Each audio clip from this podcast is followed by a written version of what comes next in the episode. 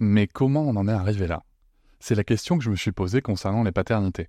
Pour y répondre, je vous propose de découvrir la BD Papa Sapiens, qui raconte l'histoire des pères à travers les âges avec humour et les chouettes dessins de Sévanie. Elle va paraître le 6 juin prochain. Vous pouvez la précommander dès maintenant et avoir un cadeau idéal pour la fête des pères. Alors rendez-vous dans votre librairie préférée ou dans les liens en description de l'épisode ou sur mes réseaux sociaux. Avec quelqu'un qui a dit que je peux pas jouer aux poupées et après j'ai. Bienvenue sur Papatriarcat, le podcast qui réfléchit la parentalité au XXIe siècle en essayant de l'affranchir du modèle patriarcal. L'éducation évolue. Alors, peut-être pas dans le sens euh, qu'on voudrait tous et toutes, mais en tout cas, elle évolue. Il y a des professeurs qui créent des choses, il y a des professeurs qui ont des idées euh, originales, qui s'inspirent à droite, à gauche. Et euh, souvent, quand on, quand, quand on parle de l'école, quand on parle de, en tout cas, quand moi je parle de l'école, j'aime à rappeler que je parle d'un système. Je parle pas forcément des, professeurs et des enseignants, des enseignantes, tout simplement parce que je vois aussi et j'échange avec eux et elles sur euh, toutes les difficultés et tout, toutes les choses qui sont mises en œuvre dans un seul but premier, c'est l'intérêt de l'élève, accompagner l'élève justement pour, lui permettre d'avancer, pour lui permettre de, découvrir ses talents et de vivre de ses passions dans un système qui n'aide pas, qui n'aide pas toujours, voire pas du tout. Et ça, ça me paraît vraiment important. Parmi ces professeurs, euh, j'en ai rencontré une qui s'appelle Junine Anctinro. Junine Anctinro, elle a créé ce qu'on appelle la classe autonome. Alors je me suis dit, tiens, ça, ça a l'air intéressant. Junine Anctinro, elle est professeure en CFA et aussi dans son agence de soutien scolaire qui s'appelle Des cours et au bourg. Elle est professeure depuis un petit peu plus de 15 ans maintenant. Son métier, c'est sa passion. Elle aime enseigner différentes matières auprès des adolescents et elle partage euh, la méthode qu'elle a développée. Vous pouvez aussi la retrouver sur YouTube, puisqu'en fait, elle se sert de ce média pour transmettre des informations à ses élèves ou à ses collègues. Alors, elle forme d'autres professeurs à différents niveaux, de différentes matières, dans différents secteurs, mais aussi à l'étranger, notamment en Espagne, en Belgique, en Suisse. Et c'est quelque chose euh, qui se répand assez bien, du coup que je vais découvrir en même temps que vous. Parce que j'ai pris un petit pari sur cet épisode. Je me suis dit, tiens, la classe autonome, ça a l'air rigolo, mais j'ai pas envie, j'ai envie de vraiment jouer cette carte de la découverte avec vous en même temps pendant l'enregistrement de cet épisode. Donc, euh, on va découvrir ce qu'est ce qu'est la classe autonome, comment ça s'organise, comment est-ce qu'elle a été pensée, est-ce que c'est transposable à différentes matières? Oui, parce que je ne vous l'ai pas dit, mais Julie Lanctin, à la base, est professeure d'histoire-géographie. Et comment est-ce que ça s'organise? Est-ce qu'il y, a des règles à respecter? Est-ce qu'il y a des timings à respecter? Qu'est-ce que ça demande comme ressources? Qu'est-ce que ça demande comme énergie? Que ce soit aux professeurs comme aux élèves, ça me semble intéressant. Nous allons commencer cette découverte ensemble avec cette première question. Julie Nanctinro, comment en êtes-vous venu à développer cette méthode de la classe autonome? Je vous souhaite une très bonne écoute. Alors, comment j'en suis venu à développer cette pédagogie? Mais j'en suis venu à développer cette pédagogie parce que j'étais un professeur frustré, en fait. C'est-à-dire que je, je mettais énormément d'énergie à créer mes cours, à essayer de faire des choses différentes, à faire des choses variées, à mettre du film, à mettre du jeu, à essayer d'individualiser. Je m'épuisais complètement et mon résultat n'était pas à la hauteur de mes espérances et de mon engagement. Et un jour, je me, vraiment, je me suis demandé, mais pourquoi mes élèves en soutien scolaire, avec qui je parle très peu, pour qui je ne fais pas de cours, progressent bien plus vite que mes élèves qui sont en cours, avec qui je dépense beaucoup d'énergie. Et je me suis dit, c'est étrange, je suis le même professeur, j'enseigne de la même façon, je comprends pas. Et juste en disant cette phrase à haute voix, je me suis dit, mais non, en fait, tu n'es pas du tout le même professeur. Il y, a il y a un endroit où tu ne fais pas cours, où tu crées du matériel pour que les élèves apprennent eux en faisant et tu les laisses faire à leur rythme.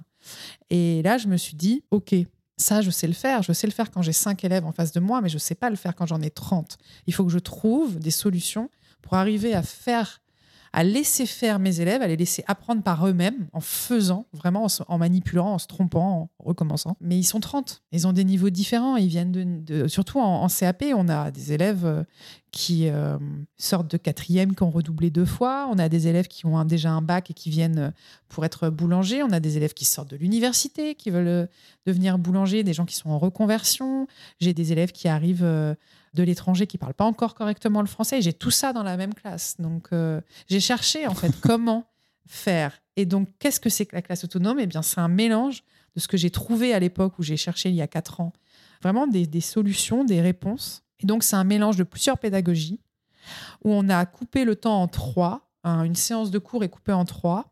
On a toujours du cours magistral parce qu'il y a beaucoup de choses qui sont bénéfiques dans un cours euh, magistral, mais on l'a réduit vraiment au minimum, c'est-à-dire que c'est 25% du temps, c'est un quart seulement du temps de cours où moi je parle. Ensuite, on a un temps de vérification pour ancrer tout de suite ce qu'on vient de voir dans le, dans le cours magistral, le cours classique, on va dire, et où l'élève est actif vraiment. Donc, c'est des quiz qu'on fait avec du numérique où on, est, on a un retour immédiat euh, d'informations, ce qui est très important pour apprendre. Et la troisième partie qui a donné son nom à la méthode, c'est la partie en autonomie. C'est 50% du temps. Et l'élève, en fait, a un plan de travail, il a une liste avec les ateliers qu'il peut faire, et il les fait dans l'ordre qu'il veut, autant de fois qu'il veut, avec qui il veut. S'il veut le faire avec ses copains, il le fait. S'il veut le faire seul, il fait tout seul. Il peut recommencer. Il peut s'arrêter au milieu d'un atelier, le reposer, aller en chercher un autre. Euh, et il apprend comme ça. Il apprend sur des ateliers qui sont pensés pour lui, euh, à son niveau. On peut faire différents niveaux justement selon ce qu'on a dans la classe.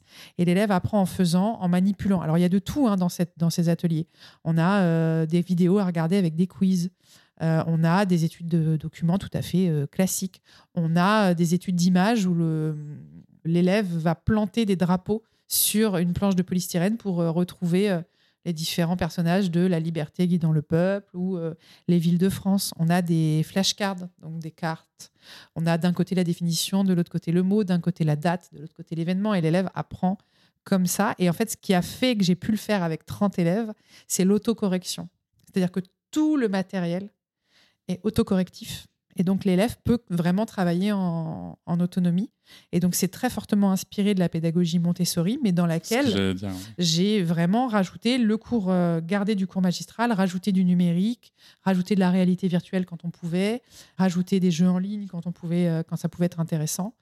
Et l'élève a toujours quelque chose à faire, il est toujours acteur de son apprentissage et donc il ne s'ennuie plus. Euh, il apprend mieux, il est plus concentré, il est plus motivé, il est plus heureux de venir en cours parce que l'ambiance est bien meilleure et il travaille à son rythme. Il n'y a personne qui lui dit Allez, dans trois minutes, on corrige.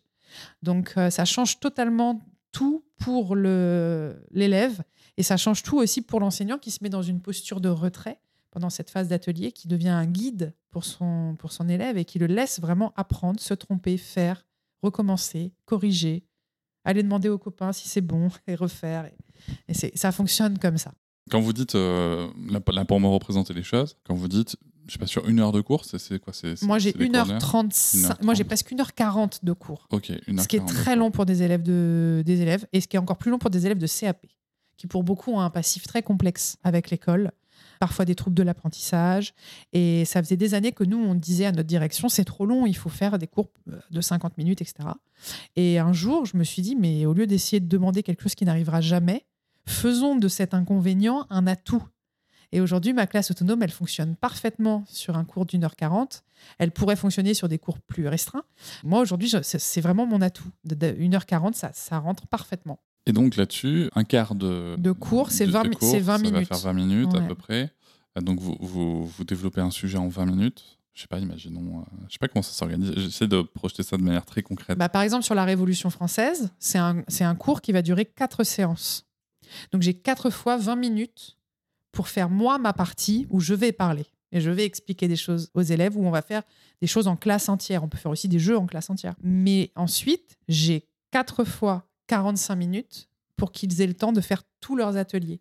Donc je pense en amont quels ateliers je vais leur proposer, combien je vais leur en proposer. Il ne faut pas que ça dure trop longtemps, qu'ils aient le temps de les faire en 4 fois 45 minutes. Euh, donc bah, dans le cours, je vais raconter la chronologie, euh, je vais raconter un épisode euh, où j'ai plaisir à raconter cet épisode, par exemple. je vais mettre des questions que j'ai envie de poser à l'élève, je vais mettre tout ce qui nécessite euh, une intervention ou une explication de l'enseignant. Il y a des vidéos où je ne pourrais pas les mettre en atelier de classe autonome. C'est trop mm. technique, où il y a besoin que je leur dise Ah, mais vous avez vu qui est placé derrière euh, le personnage? Mais qui est à côté du roi etc. Et ça, c'est ce que je fais dans la, dans la phase de cours. Ils ont un, polycopier, ils ont des petites cases à remplir au fur et à mesure, des définitions à noter, et donc ils suivent comme ça au fur et à mesure euh, le cours. Ça, ça permet de rester attentif. Et c'est important parce qu'en fait, cette classe autonome, elle est fondée entièrement sur les quatre piliers de Stanislas Dehaene, qui est hum, neuroscientifique, professeur au Collège de France, et qui a mis en avant les quatre piliers. En fait, c'est comment apprend un cerveau humain. Et donc, il dit un, faut être attentif. Deux, faut être engagé activement.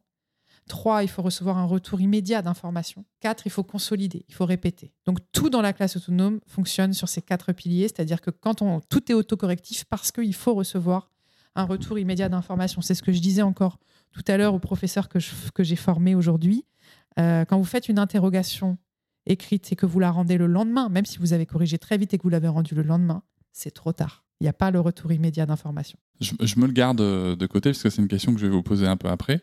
Donc on a euh, là, on, a, cette partie où vous, vous dispensez euh, le cours et on a ce que vous avez, ce que vous avez appelé la vérification. Mhm. C'est ça? Mhm. Donc cette phase de vérification, c'est quoi exactement? Alors c'est un quiz que moi je, fais sur Kahoot. Euh, on peut le faire sur Booklab, on peut le faire sur Plickers, on peut le faire. Il y a plein d'applications. Pour les personnes qui chercheraient Kahoot, c'est K-A-H-O-O-T. Exactement. Euh, ça s'est vraiment beaucoup développé aujourd'hui dans les, dans les écoles. Il n'y a pas une école où je vais former des enseignants où on me dit je ne connais pas Kahoot. On l'utilise en entreprise. Tout le monde euh, l'utilise. Ça vient d'ailleurs, je pense, de l'entreprise au départ. et moi, je l'utilise tous les jours. Tous les jours, il y a un Kahoot. Et si je fais pas de Kahoot, mes élèves me disent quoi? Pas de Kahoot aujourd'hui, c'est inadmissible. Donc j'en fais vraiment tous les jours et c'est génial parce qu'en fait, ils demandent des évaluations. C'est rien d'autre qu'une évaluation. Et je les note, donc les, les je les note en fonction de, du nombre de bonnes réponses. Ça leur fait, des, ça leur fait des, des notes, mais ils ont le retour immédiat d'information. Ils cliquent et au bout de 20 secondes, tout de suite, ils voient qu'ils ont confondu Louis XVIII et Charles X. Et donc, ça s'ancre beaucoup plus dans le cerveau. C'est le signal d'erreur qui fait comprendre au cerveau que, que ah oui, c'était l'autre réponse et c'est comme ça qu'on apprend. L'échec est le meilleur des maîtres, je leur dis toujours. Donc euh, voilà, ça c'est vraiment la, vérification. Et donc après, les ateliers, donc là, euh, c'est ce que vous avez déjà pas mal évoqué. Oui, donc euh, sur la Révolution française, ils vont avoir une vidéo de comment vivaient les Français à la Révolution française. C'est un extrait d'une émission qui, est, passée sur M6 il y a quelques années où on montrait comment vivaient les Français à la Révolution. ils ont des questions sur une feuille où, ils répondent au fur et à mesure de la, de la vidéo. Ils peuvent mettre pause, ils peuvent remettre la vidéo. Ils ont, ils ont vraiment cette cette faculté de gérer, d'être acteur de leur apprentissage, là où avant, moi, je mettais la vidéo en classe, on la regardait une fois et on répondait aux questions.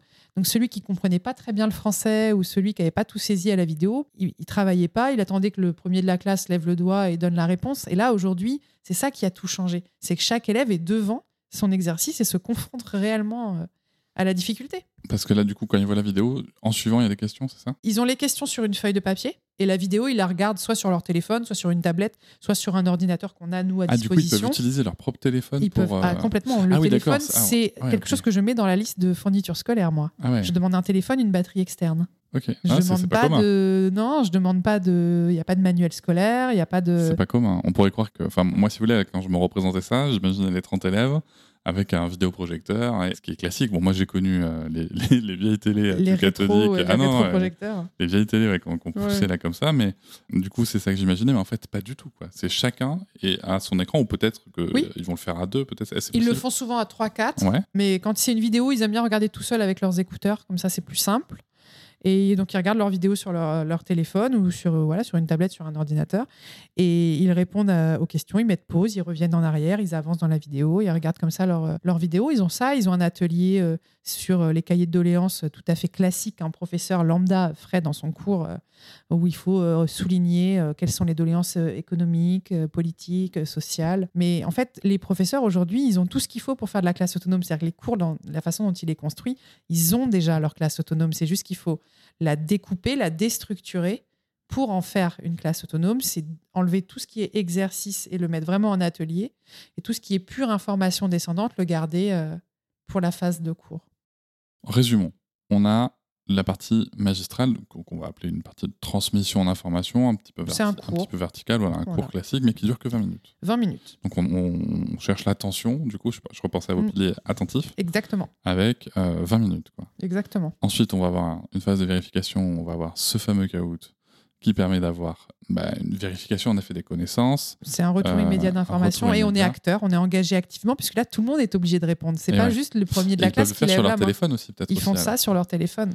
Ils font ça sur leur téléphone. Moi, ils ont tous un téléphone et puis si jamais il y a un il y en a un qui l'a pas ou il n'y a pas de batterie. Moi, je peux prêter mon téléphone ou ils font à deux euh, sur le même téléphone. On s'arrange. on s'arrange toujours. Et donc là, ils ont immédiatement une note, c'est ça? Et c'est comme ça que vous faites les contrôles du coup? Alors la note, ils l'ont pas tout de suite après le cours. Ils l'ont dans le caout que je vais faire le lendemain.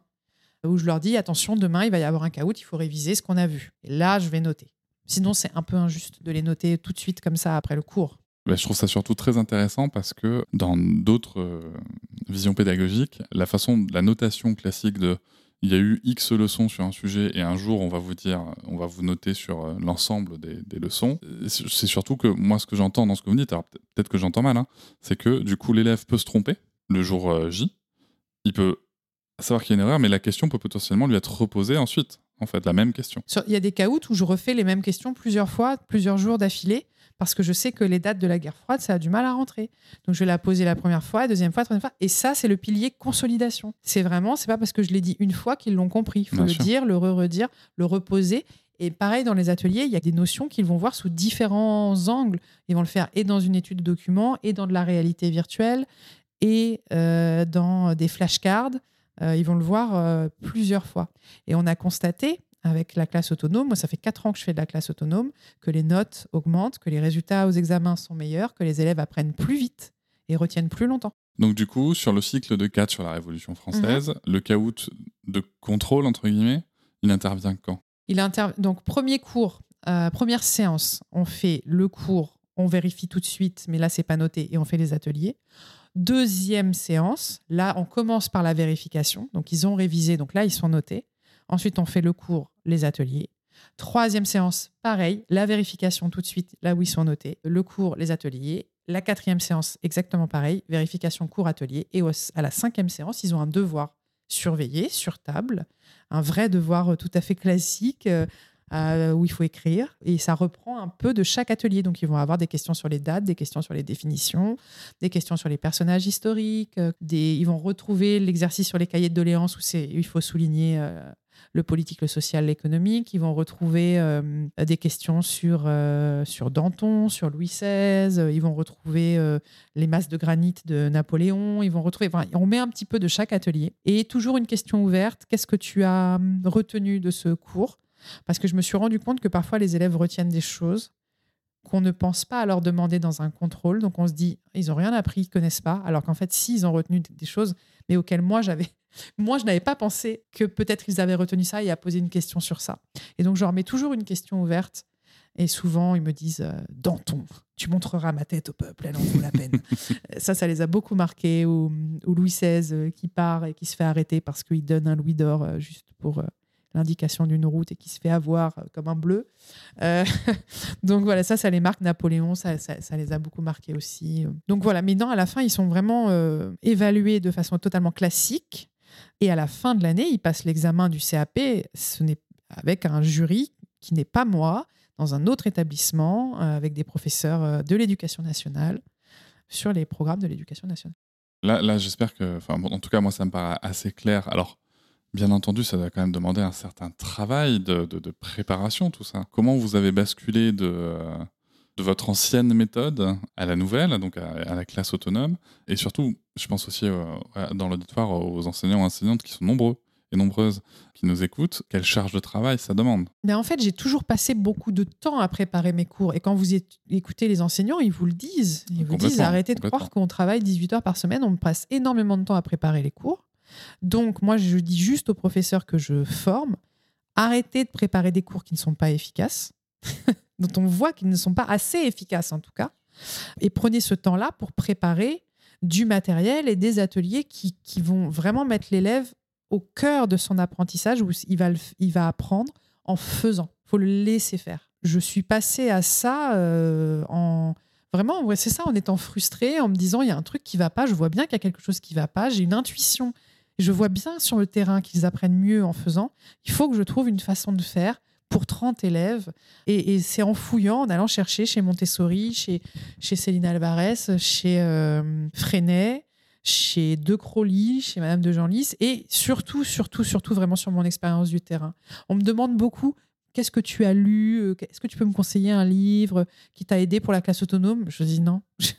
J'ai vraiment ce qui m'a inspiré, c'est le film Le Maître et l'enfant, où on voit vraiment l'intérieur d'une classe Montessori euh, de maternelle. Et ensuite, j'ai cherché ce qui existait pour les adolescents et j'ai pratiquement tout créé parce qu'il existait presque rien. moi, j'aime bien euh, ce que vous racontez parce qu'il y a un côté qui est très axé sur, euh, oserais-je dire, sur le jeu. euh, c'est qu'à un moment, les- il y a le petit jeu avec le caout, ça reste, enfin, mine de rien, un petit quiz comme ça, où il n'y a pas de pression, Mhm, ça reste un jeu. mhm. Euh, les ateliers, ça a l'air quand même assez ludique. Et, et donc, il y a vraiment ce côté aussi, vous parliez, dans, dans les quatre piliers que vous avez évoqués tout à l'heure, moi, il y a quelque chose qui m'a interpellé. Alors, j'ai absolument pas la prétention de remettre en question le travail de ce monsieur, euh, mais c'est qu'il y avait le côté un petit peu jeu, un petit peu émotion qui apparaissait pas. Alors qu'on sait que l'émotion, Mhm. le fait de créer l'émotion, ça joue énormément dans, dans l'imprégnation du, du message. Complètement. Et, et c'est un petit peu quand même ce que j'entends par rapport aux ateliers. Quoi.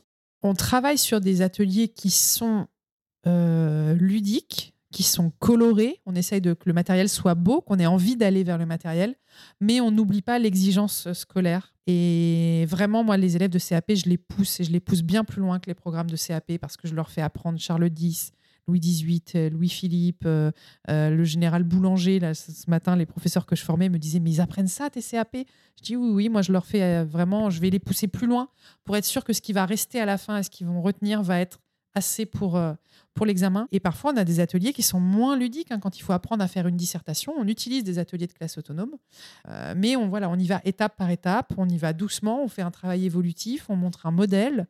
On essaye de voir que, on essaye de comprendre si l'élève a compris lui-même le modèle, parce que pendant des années j'ai enseigné sans modèle. Ça fait cinq ans maintenant que j'enseigne avec des modèles et j'ai vraiment vu la différence.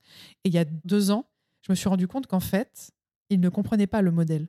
C'est-à-dire que je leur donnais un modèle d'introduction de philosophie, de dissertation de philosophie, et je leur disais voilà, tu peux reprendre le modèle pour faire toi ton introduction. Et un jour, j'ai pris un stabilo, j'ai dit est-ce que tu peux me surligner où est le point de vue naïf, où est la problématique, où est la définition du sujet, où est l'hypothèse, euh, où sont euh, les annonces euh, du plan? Et je me suis rendu compte que 9 élèves sur 10 ne savaient se plantaient, Bah oui, se trompaient la première fois. Donc aujourd'hui, quand je forme les enseignants, je leur dis surtout utilisez des modèles et vérifiez Expliquer le modèle. vérifier qu'ils l'ont compris. Donc, faites-le leur faire sur une planche effaçable, par exemple. Donc, on glisse la feuille sous une. euh, les transparents qu'on utilisait dans les Ouais. rétroproject- sur les rétroprojecteurs.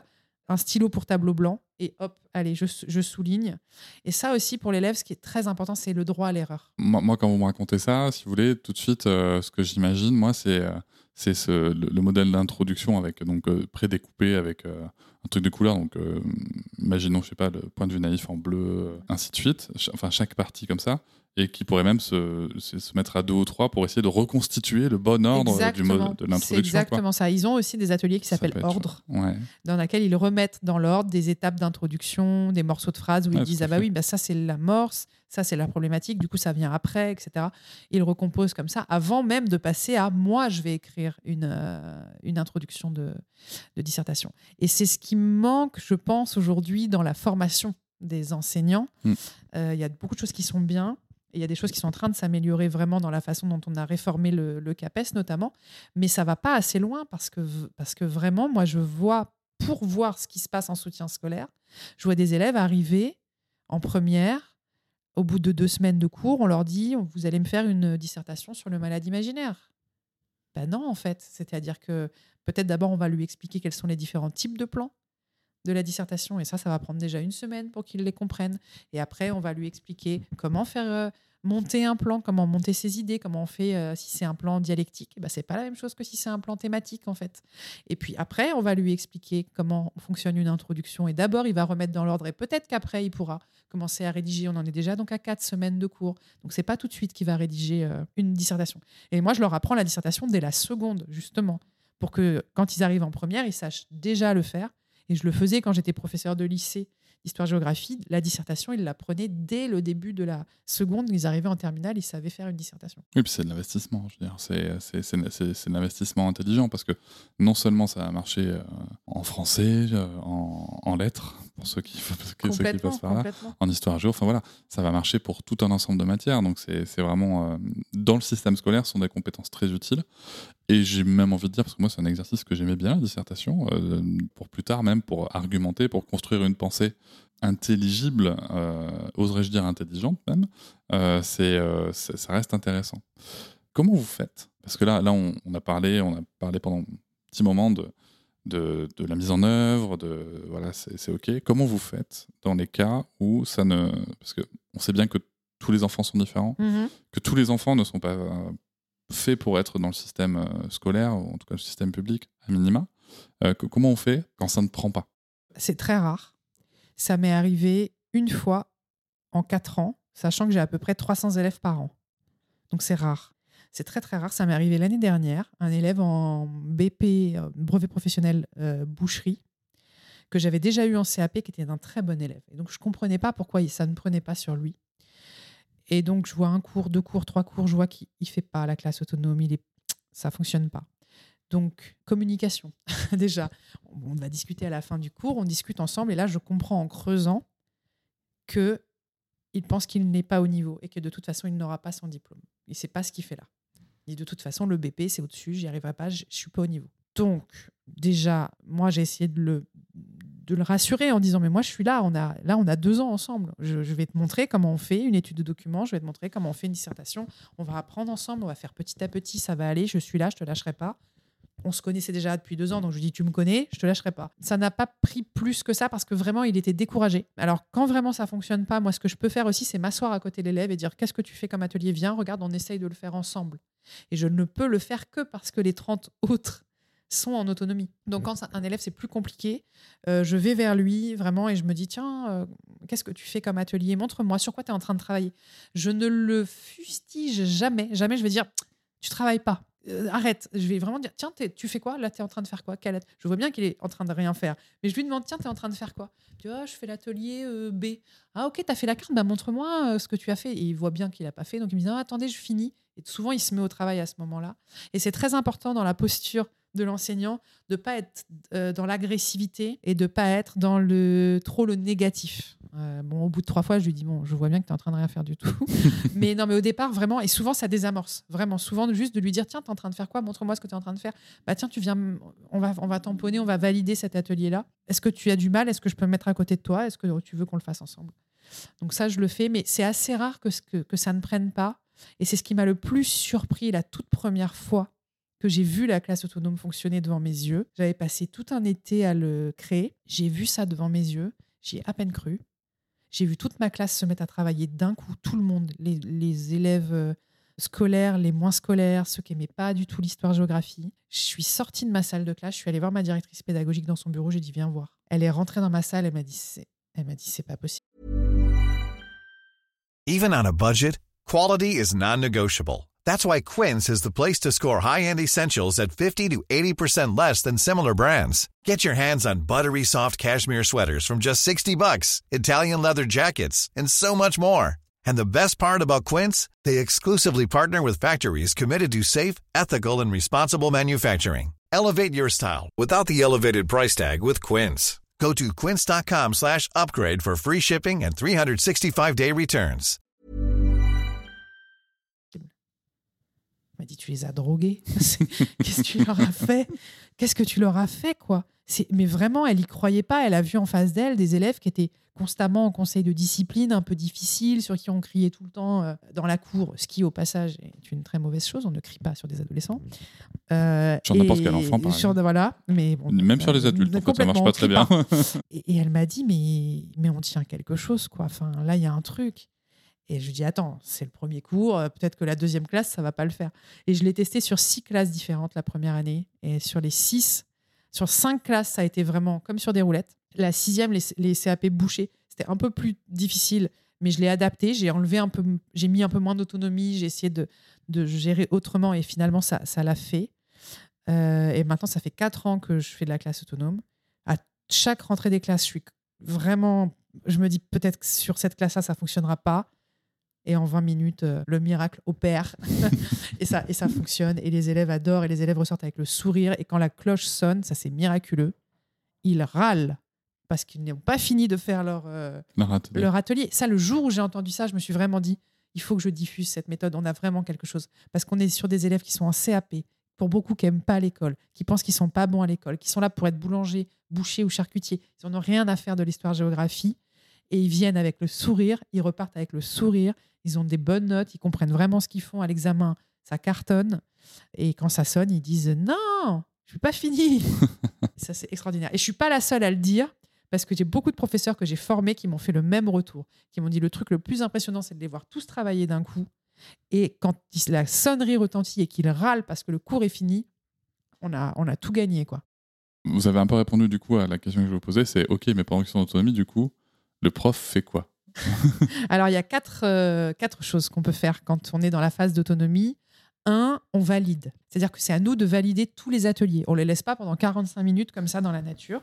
Un élève fait un atelier, s'auto-corrige et ensuite vient me voir et me dit voilà, j'ai fait l'atelier B, j'ai fait deux fautes. Et moi, je tamponne. Bien, très bien, excellent. Encore un petit effort. Voilà. Donc déjà, ça, ça demande beaucoup de temps, surtout quand ils sont 28. Il faut, faut- faut avoir le tampon sur soi, petite sacoche euh, pour tamponner toutes les... Parce que si je mets pas le tampon, ils me courent dans la classe. Ils me courent après dans la classe. Pourtant, ça n'a pas valeur de note. Ils veulent absolument leur tampon. C'est Oui, euh, très important. Donc ça, ça prend du temps. C'est un renforcement positif, en fait. Exactement, et en plus, euh, c'est très important de le faire parce que ça donne une dynamique. C'est-à-dire qu'ils ne Mhm. font pas pendant 45 minutes des ateliers comme ça. Ils font un atelier, ils viennent me voir, je dis Ah, ok, c'est bien, allez, ouais, bien, vas-y, continue, va faire un autre atelier. Et hum, ça donne une dynamique. Donc, ça, c'est la première chose, on valide. Deux, on aide. On peut aider vraiment celui qui est en difficulté, qui ne comprend pas bien le français, à qui j'ai besoin d'expliquer l'atelier, à qui j'ai besoin de lire la consigne, etc. Euh, troisième chose, on canalise. On canalise parce que ça, fait les, élèves bougent, les élèves se lèvent, vont chercher des ateliers, vont chercher le matériel, vont chercher la correction. Donc ça peut faire du bruit, ça peut, ça peut vite monter. Donc il faut vraiment qu'on canalise euh, ce qui se passe euh, dans la classe. C'est intéressant, ça. Donc, ils peuvent être en mouvement dans la classe. ah, ils sont, sont, pas mouvement, tenus c'est d'être très assis. important. Ah oui, il faut qu'ils se lèvent, absolument. Ça, ça, c'est C'est- hyper important. Ils se lèvent pour aller chercher les ateliers, ils se lèvent pour aller à leur ils retournent à leur place, ils se relèvent pour aller chercher la correction et ils se relèvent pour venir me voir au Et bureau. ils peuvent travailler debout, Oui. euh, s'asseoir Oui, euh, J'ai différemment. même des élèves parfois qui sont allongés sur la table, qui essayent de. Parce qu'ils ils sont beaucoup à faire un atelier, ils peuvent le faire à 5, 6. Et donc parfois c'est trop loin pour faire l'atelier, pour planter les drapeaux. Donc ils sont. Euh, J'ai une photo, c'est d'ailleurs la photo, c'est ma photo pour la classe autonome que j'utilise dans toutes mes, euh, sur tous mes sites internet, sur mes réseaux sociaux, parce que je l'adore. C'est vraiment le témoin parfait, le symbole parfait de la classe autonome. C'est tous ces élèves comme ça autour d'un atelier qui sont en train de le faire ensemble. Il y en a un qui est allongé sur la table. euh, en train de- d'essayer de, de- de travailler, qui était un élève qui revenait vraiment de très, très, très loin. Et de le faire travailler, lui, sur de la géographie, c'était ma petite victoire. c'était vraiment ma petite victoire, donc j'adore cette photo. Et je lui ai dit un jour, je lui ai dit, tu sais que t'es mon... T'es ma mascotte, hein, t'étais sur tous mes flyers, c'est tout. euh, et il était surpris parce que c'est un enfant à qui on fait plus confiance. C'est un enfant euh, qui a un passif euh, très compliqué avec l'école, une situation familiale très complexe. Et, il était hyper fier que je lui dise, mais te- t'es- t'es t'es ma mascotte, quoi. Ce qu'on peut faire quand on est dans cette phase d'autonomie, c'est observer. Et c'est très, très important parce que je me suis rendu compte, moi qui enseigne depuis 15 ans et que depuis 4 ans en classe autonome, que quand je faisais un cours magistral, il y a plein de choses que je ne voyais pas. Et là, je vois, je vois l'élève qui a des difficultés, qui parle pas très bien le français, mais je ne le savais pas avant parce qu'il ne parlait jamais en cours. Et là, je le vois. Je vois l'élève qui a des bonnes idées, mais qui veut pas être le leader. Je vois celui qui veut être le leader, euh, qui veut Et qui a prendre, des idées de merde. Oh, qui- pardon. non, mais on voit énormément de choses. On voit celui qui veut euh, s'imposer, on voit l'élève qui veut aider, qui est brillant, Mhm. mais qui veut aider euh, son, son camarade. On se rend compte de beaucoup plus de choses. On observe énormément. Et ça permet de mieux, mieux comprendre, de mieux cerner vraiment les élèves. Donc, c'est- non, non, c'est très important de, de faire une phase d'observation. J'en profite pour rappeler à notre auditoire que euh, vous pouvez réagir au propos de Madame Anquetin sur, euh, sur le lien qui est en description de l'épisode euh, sur SpeakPipe qui vous permet de laisser un audio euh, pour donner votre avis si jamais ça vous choque, si jamais vous trouvez ça génial, si jamais vous voulez aussi peut-être des renseignements. Bien sûr, il y aura en description le- les liens vers les sites internet et tout ce qu'il faut pour, pour prendre les informations et potentiellement vous former. Moi, j'ai encore une question qui me vient comme ça, c'est OK, ça marche avec l'histoire géo, est-ce que ça marche avec toutes les matières? Ou peut-être pas testé sur toutes, mais en tout cas, à ce jour, il y a combien de matières qui ont été testées? Est-ce que ça marche quand même? Ça marche sur toutes les matières et tous les niveaux, parce qu'en fait, c'est avant tout une philosophie pédagogique. C'est l'idée de je vais me mettre en retrait euh, et je vais fabriquer du matériel pour que mon élève apprenne en faisant. Donc, que vous soyez professeur en CP, que vous soyez professeur en licence, c'est la même, c'est la même chose. Vous mettez ce que vous voulez dans votre matériel. Hmm. Vous y mettez la technique que vous voulez, l'exigence que vous voulez.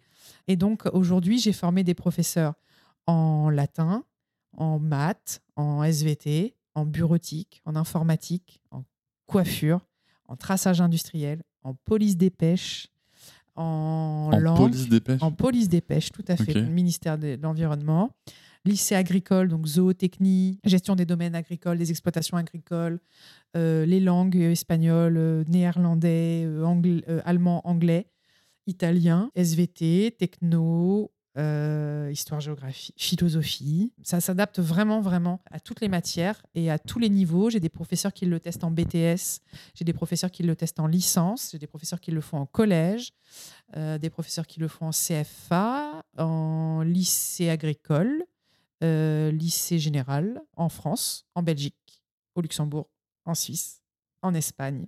Donc, non, non, ça fonctionne. Est-ce que la classe autonome, c'est vraiment une méthode à suivre comme ça? Il y a des étapes très précises. Est-ce que c'est très très cadré? Est-ce que quand même les profs peuvent, peuvent faire un peu ce qu'ils veulent alors en fait, la classe autonome, ça s'adapte au professeur, au profil d'élève qu'il a en face de lui, à sa matière.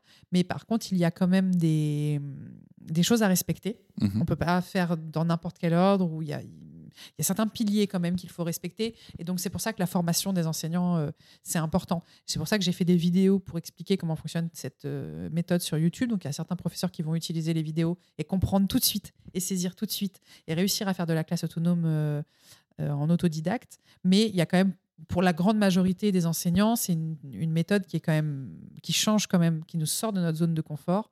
Il y a quand même un deuil à faire d'une certaine façon d'enseigner, et donc la formation c'est quand même euh, c'est quand même important. Mais je prends mon exemple euh, à moi. Euh, j'ai voulu faire de la classe inversée il y a quelques années quand j'enseignais à Paris dans un lycée. J'avais vu quelques trucs sur Internet. Je me suis dit, je vais faire de la classe inversée. Ça n'a jamais fonctionné. Et je pense sincèrement que c'est parce que je n'ai pas eu une formation euh, adéquate. Donc ça, c'est la première chose. Et la deuxième chose que je, voulais dire, et qui, est vraiment très importante, euh, c'est que la classe autonome, c'est pas l'unique voie. Euh, c'est pas la méthode à suivre pour tout le monde, et ça n'a pas vocation à, le devenir. C'est une méthode efficace parmi plein d'autres qui sont efficaces. Moi, je ne fais pas de la classe autonome 100% du temps. Par exemple, en éducation civique, je n'en fais pas. Je travaille vraiment autrement. Encore une fois, ce qu'il faut trouver, c'est ce qui est efficace. Donc, si c'est efficace euh, pour un professeur à un moment donné euh, sur une matière, eh bien, allez-y, essayez. Euh, mais on peut faire d'autres choses et l'important c'est de mélanger différentes pédagogies parce que l'éducation n'est pas une science exacte. Oui, c'est un outil en fait. C'est un outil que vous transmettez. Exactement. Et a priori, il est plus facile d'enfoncer un coup avec un marteau qu'un tournevis. Voilà. donc, mais et à l'inverse, si c'est une vis qu'on en face de soi. Exactement. j'y crois. Moi, j'y crois profondément parce que je la vois tous les jours fonctionner devant mes yeux et je vois que ça sauve des élèves et ça sauve des enseignants. C'est-à-dire que j'ai des professeurs que j'ai formés qui m'ont dit si tu ne me donnes pas de solution, l'année prochaine, je démissionne. Et c'est des professeurs qui m'ont envoyé un message un mois après, qui m'ont dit j'ai testé la classe autonome, merci.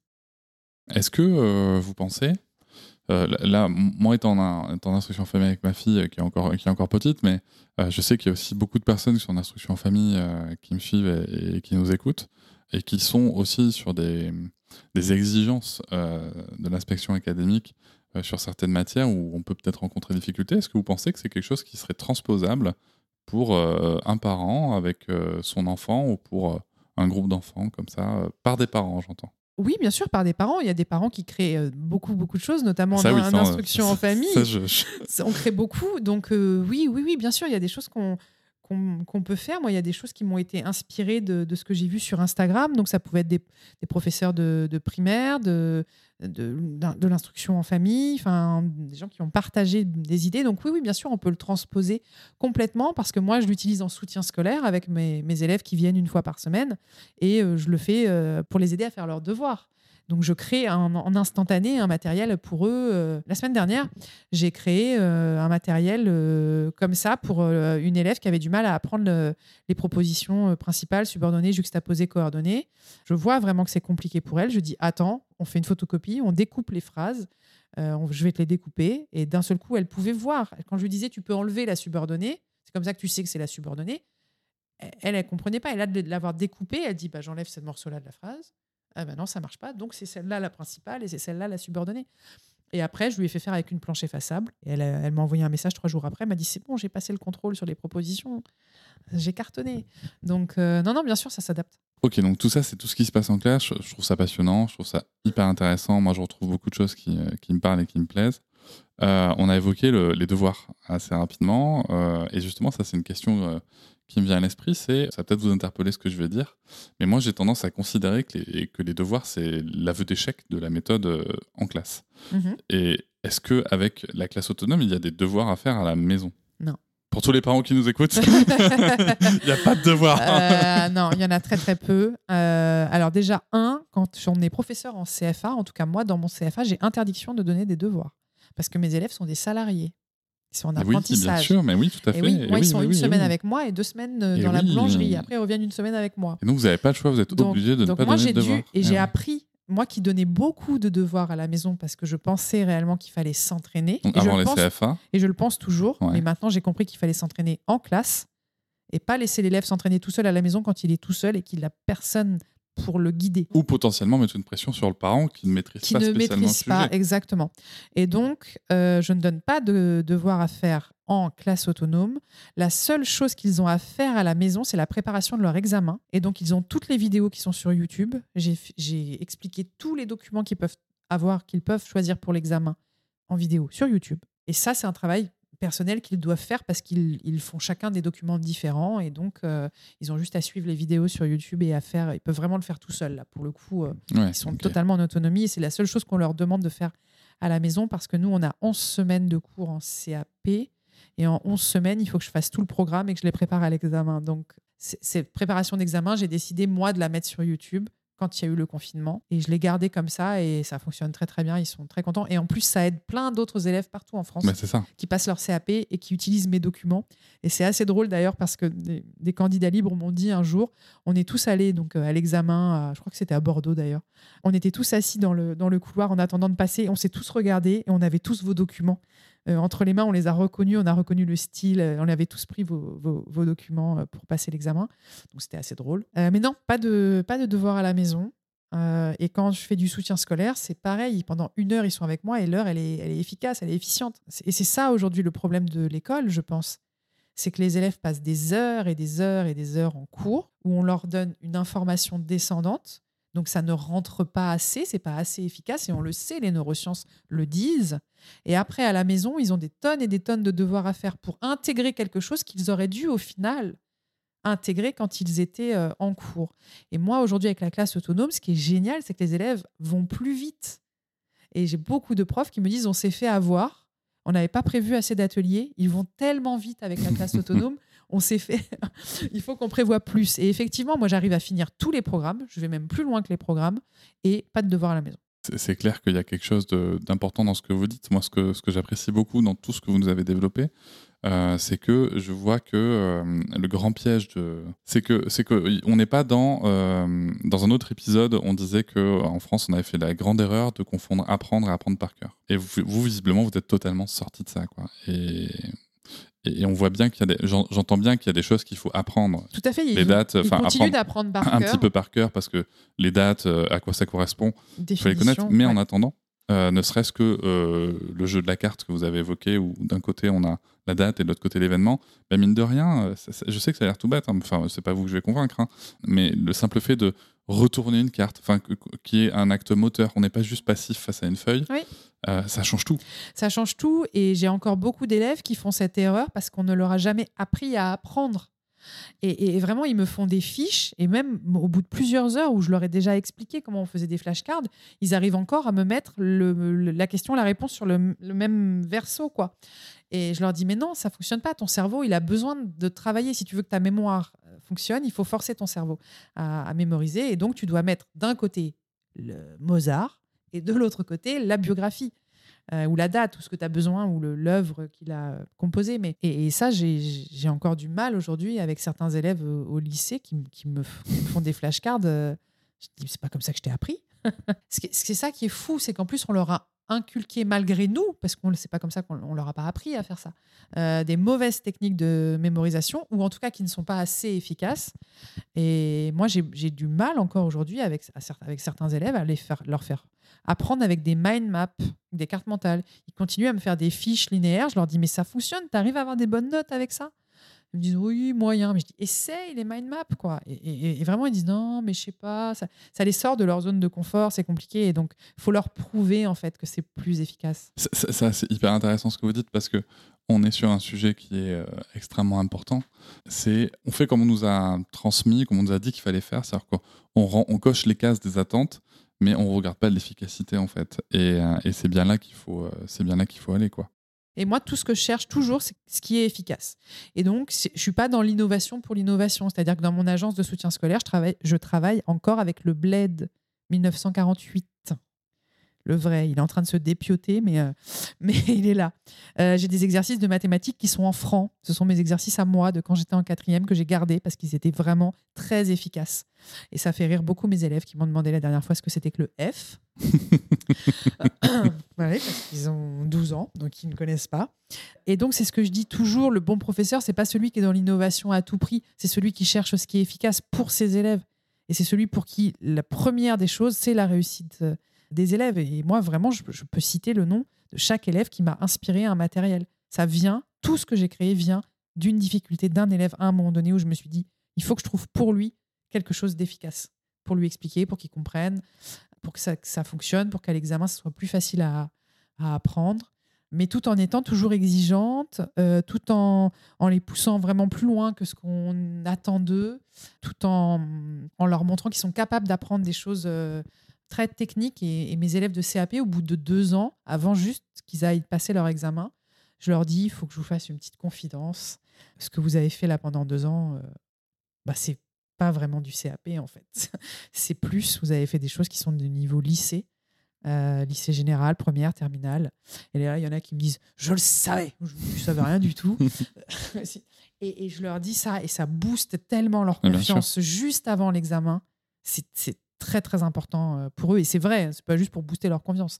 C'est que vraiment, ils, ont été, ils, sont allés chercher, ils sont allés travailler sur des choses euh, Mais- techniques. Quoi. Mais, mais ça part, euh, ça part de, de quelque chose que, que moi j'admire beaucoup euh, et que je défends énormément.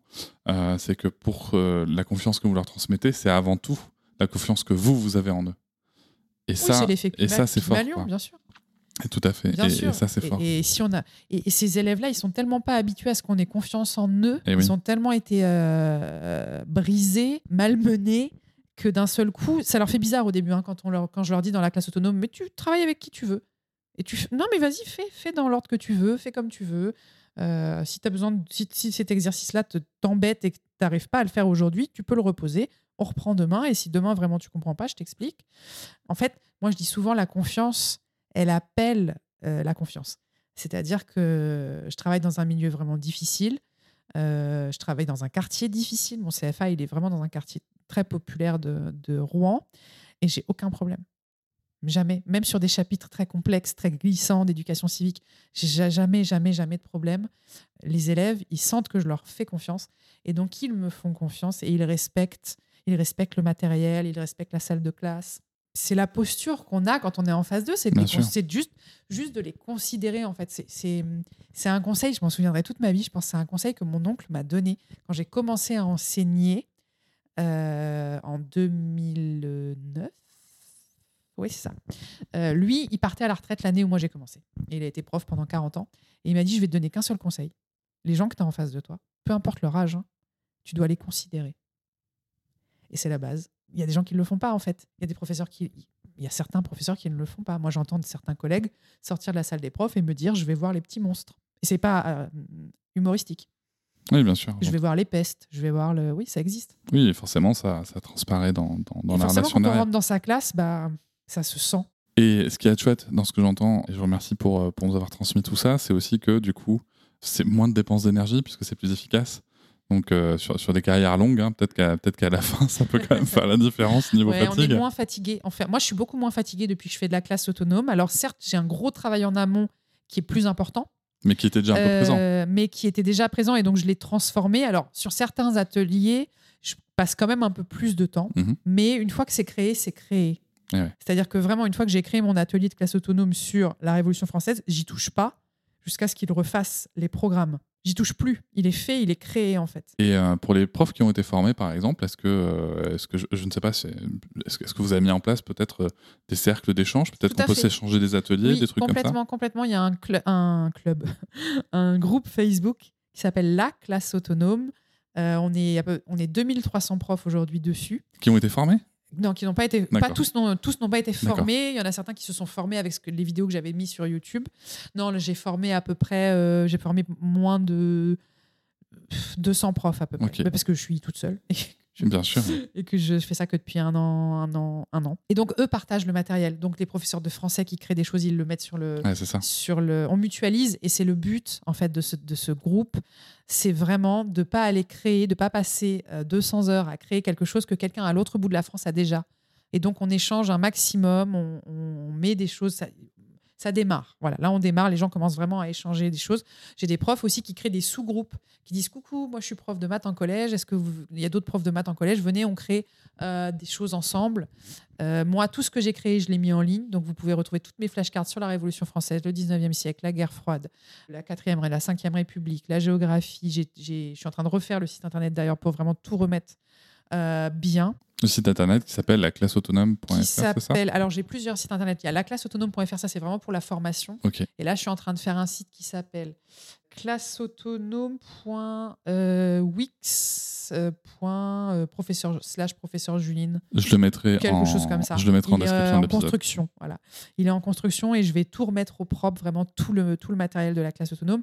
Et j'ai la grande chance d'avoir des éditeurs qui m'ont suivi dans cette aventure folle.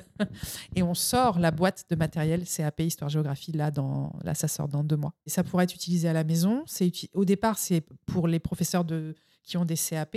Et donc, eux, ils vont avoir tout dans les mains. Ils n'auront pas besoin de créer. Ils Super. vont avoir tout. Sauf le cours. C'est à eux de faire leur phase de cours et leur phase Bien de sûr. vérification. Parce que là, c'est très, c'est très. Oui, c'est intime, j'allais dire, mais oui, c'est Il y a un intime. style, puis il y a un style, Ouais, il y a, voilà. il y a quelque chose à faire. Mais s'ils ne veulent pas créer, ils peuvent quand même retrouver les miens qui sont sur Internet. Bien ils pourront sûr. prendre les miens. Et après, ils ont tout le matériel. Donc, euh, pas fabriqué à la main, pas avec des petits cure-dents, euh, des jolis totems, des jolis planchers façables, des jolies flashcards. Elles sont vraiment très, très belles. Je suis très, très contente de ce qu'on a fait avec Hachette. C'est euh, c'est super. Et c'est un pari qu'on fait parce que c'est la première fois que qu'on va lancer quelque chose comme ça dans le secondaire. Ben, Ça existe dans le primaire, mais dans le secondaire, c'est nouveau. Je suis ravi, ravi qu'on puisse diffuser tout ça. Merci beaucoup, Julie Noctin, pour euh, Ben, merci toutes à ces vous informations. Pour diffuser, la Ça diffusion. va être, ça va être en effet très riche. Et euh, je, je remercie aussi euh, Innovation en Éducation pour, pour votre passage à Bordeaux et qui fait qu'on se retrouve aussi. Donc on peut vous retrouver sur vos sites internet qu'on a cités et aussi sur YouTube alors. Sur YouTube, sur Instagram. La- sur Instagram, ça s'appelle le classe.autonome. Et. Instagram, c'est un très bon outil pour comprendre la classe autonome parce que je prends des vidéos, je prends des photos. Donc, on voit vraiment le matériel. Et, pour comprendre la classe autonome, il faut la voir. Vraiment, il faut voir ce que c'est. Il faut pas hésiter à aller voir les reportages qui ont été faits. euh, il y a des reportages de France 3, de TF1, de, qui ont été filmés vraiment dans la classe autonome. Euh, ça, on peut les trouver sur YouTube. Et l'idéal, si on veut vraiment comprendre la classe autonome, c'est de la vivre. Bien sûr. Et donc, c'est pour ça que dans toutes mes formations, je, je mets les professeurs en immersion. Je les fais devenir mes élèves. Je leur fais vivre un vrai cours de classe autonome. C'est la meilleure euh, façon de, de la comprendre. Super. Merci beaucoup, Julie Noctin. Merci. Je vous remercie de m'avoir écouté. Je vous invite à vous abonner au podcast sur votre plateforme préférée et à me retrouver sur Instagram, TikTok, Facebook et sur le blog papatriarca.fr. À bientôt.